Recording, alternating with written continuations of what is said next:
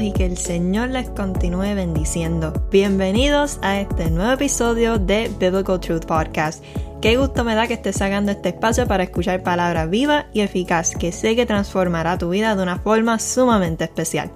En el día de hoy estaremos tocando un tema que para muchos es muy difícil de explicar. Y me incluyo, por muchísimo tiempo yo genuinamente no entendía qué era la fe.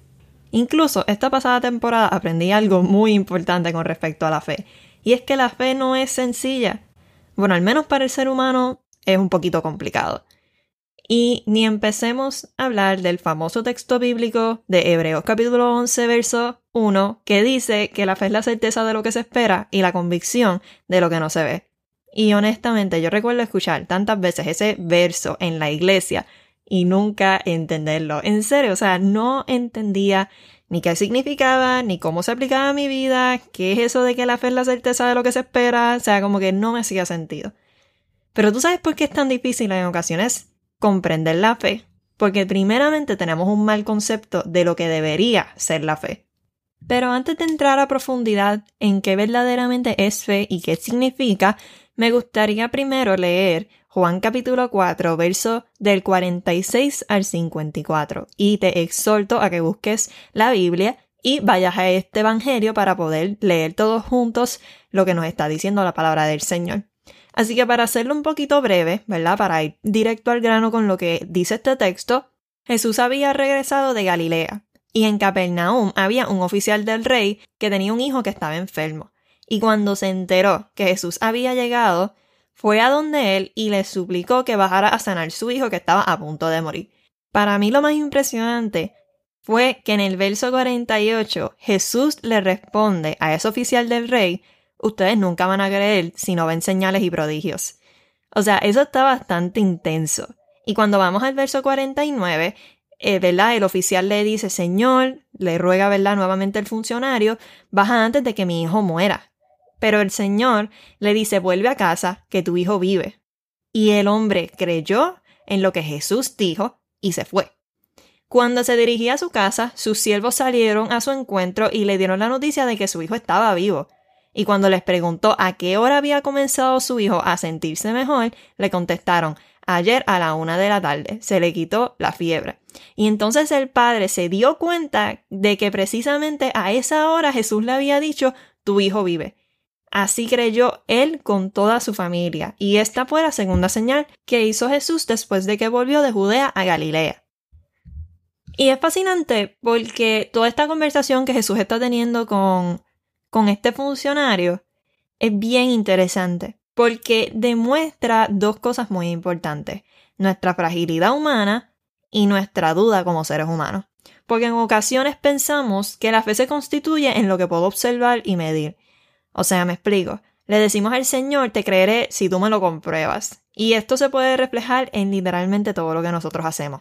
Por ejemplo, con recibir un milagro, con ver algo sobrenatural o intentar comprender algo metódicamente en la cristiandad, como tratar de explicar cuán grande puede ser el Señor, cuán cierto verdaderamente Él es, todas esas cosas somos nosotros tratando de medir al Señor en base a criterios humanos o si no, no creemos a menos de que veamos algo que esté fuera de lo que es normal en nuestra humanidad. Y tú sabes lo fuerte de todo esto, que en muchas ocasiones Jesús, con sus palabras, reafirma que nosotros tenemos este problema. E incluso en muchas ocasiones Él dice, ustedes han visto el Hijo del Hombre y aún así, viendo todos estos prodigios y estos milagros que he hecho, ustedes no creen en mí. Me recuerda un poco a Nicodemo, cuando él está teniendo esta conversación con Nicodemo, y, ¿verdad? Él está tratando de explicar cómo, cómo verdaderamente él es el Hijo de Dios y todo por el estilo. Jesús le dice, si no comprendes lo que estás viendo, lo que tienes frente a ti, ¿cómo vas a poder comprender las cosas celestiales? Y, es bien fuerte, es bien fuerte porque nosotros los seres humanos siempre tratamos de entender al Señor a nuestra forma, pero en verdad la realidad es que no siempre van a hacer las cosas así, ¿entienden? No siempre vamos a poder entender al Señor a su totalidad. Y ahora no me malinterpretes. O sea, el Señor comprende nuestra fragilidad humana y por tal motivo se reveló a nosotros, aunque nosotros aún tenemos, ¿verdad?, este límite humano para poder comprenderlo a su magnitud. Por otro lado, este es el problema con, con esta cuestión de estar pidiendo confirmación y de estar buscando milagros, ¿verdad?, todo el tiempo, Porque cuando buscamos actos sobrenaturales o estamos intentando comprender al Señor críticamente, terminamos sin entender nada en lo absoluto de lo que verdaderamente es el Señor. Y la fe es un concepto bien difícil de entender. Incluso el Señor en su palabra nos dice que sin fe es imposible agradarle. Y en muchas ocasiones tenía confrontaciones con los fariseos diciéndole, ustedes creen en las escrituras y en lo que está escrito, pero ustedes creen nada más en eso y no creen ni comprenden que las escrituras lo que hacen es que me revelan a mí. Y deseo añadir una nota aclaratoria. O sea, no está mal, ¿verdad? Querer pedirles al Señor un milagro. No está mal decirle, Señor, mira, me encantaría verdaderamente si en tu voluntad está que tú trabajes esta situación que verdaderamente me está destruyendo emocionalmente o tengo estas preocupaciones y necesito que tú hagas algo, un milagro. Oye, eso no está mal, porque el Señor siempre está dispuesto a escucharnos y a extender la mano. E incluso Jesucristo sanó un montón de personas que en realidad ni siquiera nunca le agradecieron ni le reconocieron como el Cristo. O sea que nosotros como hijos de Dios no está mal decirle, Señor, mira, a este milagro, tú sabes, no me malinterpreten, de verdad que no, no está mal.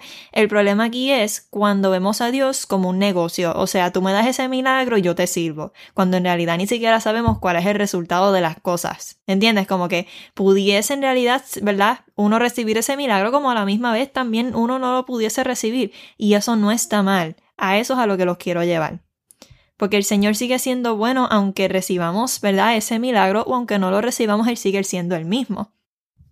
Así que con todo esto dicho, ¿qué verdaderamente significa la fe? Ciertamente, la fe es lo que nos dice Hebreos capítulo 11, verso 1. La fe es la certeza de lo que se espera y la convicción de lo que no se ve. ¿Y qué significa eso? Que la fe es la seguridad de lo que esperamos. Si Dios ha dicho que Él es amor y que Él es todopoderoso y que podemos confiar en Él, nosotros esperamos esa respuesta a cambio, que Él verdaderamente sea amor y sea un Dios todopoderoso en el cual podemos confiar. De igual forma, la fe es la convicción de lo que no se ve. Nosotros nunca hemos visto a Dios, pero aún así confiamos plenamente y estamos seguros de que Él es real en nuestras vidas. Y cuando continuamos leyendo Hebreos capítulo 11 desde el segundo verso en adelante, nos brinda un montón de ejemplos de personajes bíblicos del Antiguo Testamento que creyeron en el Señor.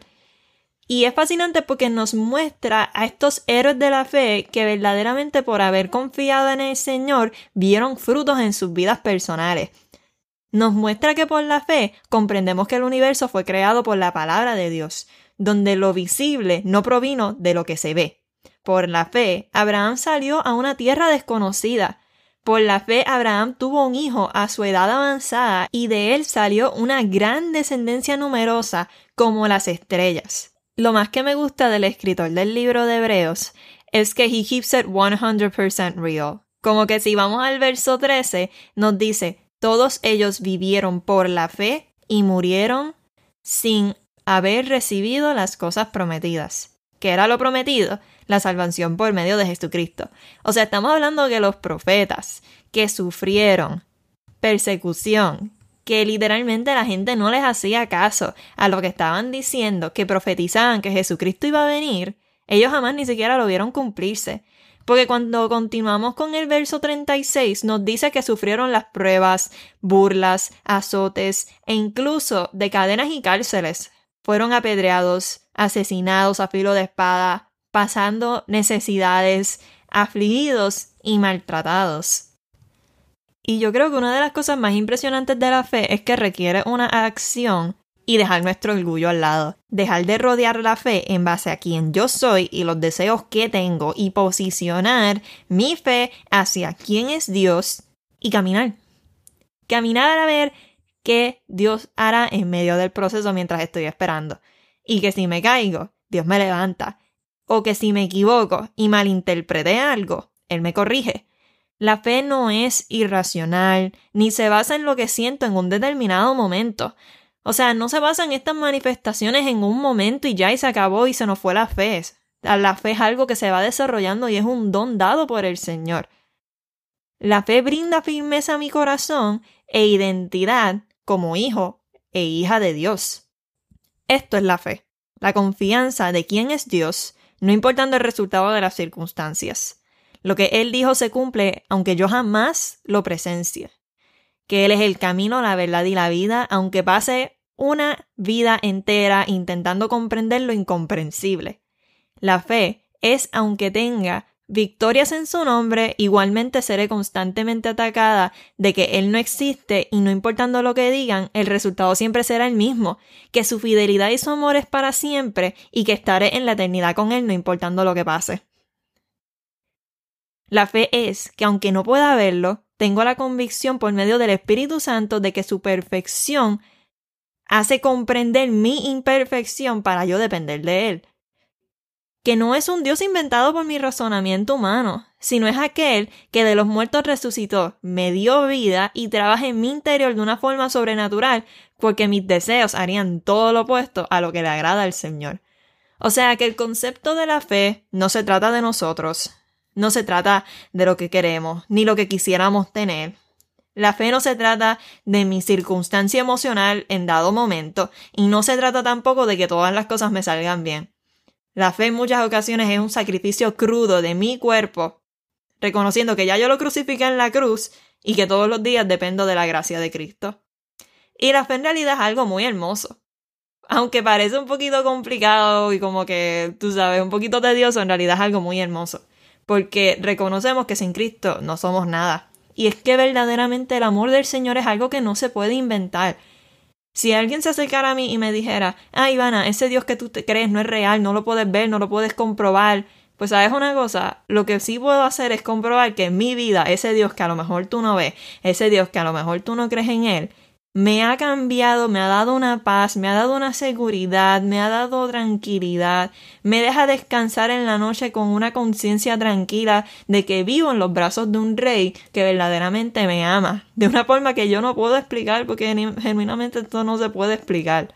Así que en ocasiones hay que simplemente no buscar tanto la fe en acciones súper grandes o sobrenaturales, aunque también Dios está en ellas, sino también buscarlo en la simplicidad de la vida de uno Así como el Señor, por ejemplo, cuando está trabajando en nuestro interior, cuando nos está sanando heridas emocionales, cuando nos está extendiendo la mano, cuando recibimos el abrazo de una persona y su consuelo. Mano, Dios también nos habla de esas formas y eso incrementa nuestro crecimiento como cristianos, pero también nuestra fe.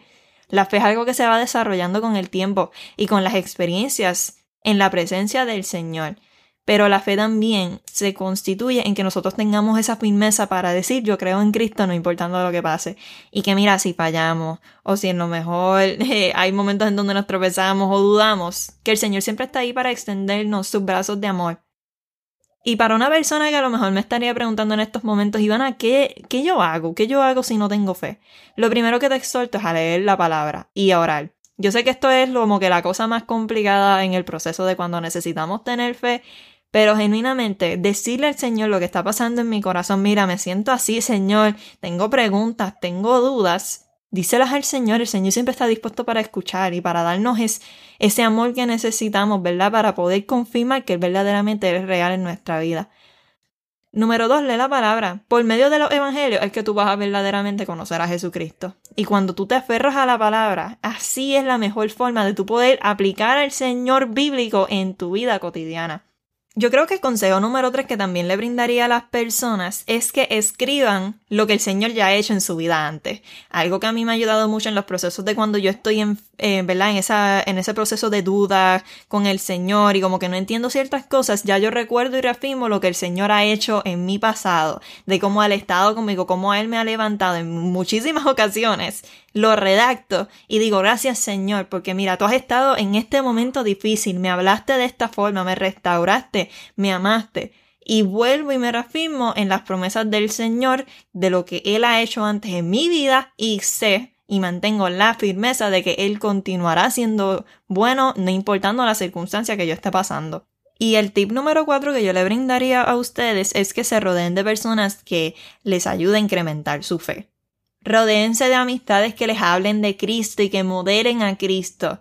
Eso es tan importante, porque si tú no tienes eso, si tú no estás hablando de Cristo, si tú no estás viviendo por Cristo, si tú no estás literalmente modelando a Cristo y no estás con esa intención de buscar más de su presencia, no vas a poder salir de ese estancamiento espiritual donde te sientes en duda. Es literalmente imposible.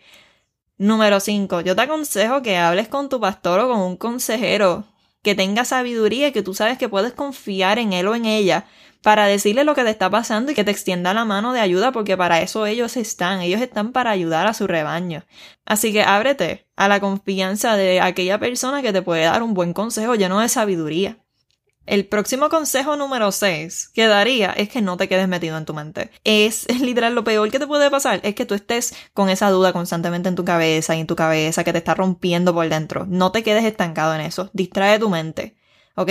Haciendo otras cosas, leyendo, dibuja, sal con amistades, no te quedes en ese estancamiento, porque mientras más pienses las cosas y más vueltas le des, peor, peor literalmente es. Así que no te quedes en ese estancamiento de duda. Sal, coge aire fresco y rodéate de personas que sean sanas en tu vida. El tip número 7, y creo que es el final, levántate y camina en fe. Nuestra mentalidad humana va a llegar hasta un límite pero el, Dios en el cual nosotros creemos no tiene límites.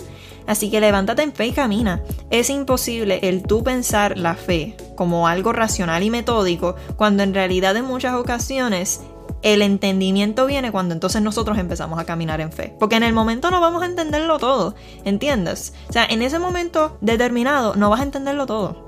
O sea, vas a estar con dudas y con preguntas en tu mente. Lo más que puedes hacer en ese momento es simplemente decir, Señor, yo verdaderamente no entiendo, pero yo sé que con el tiempo y con el caminar, tú me vas a ayudar a entender lo que necesito entender.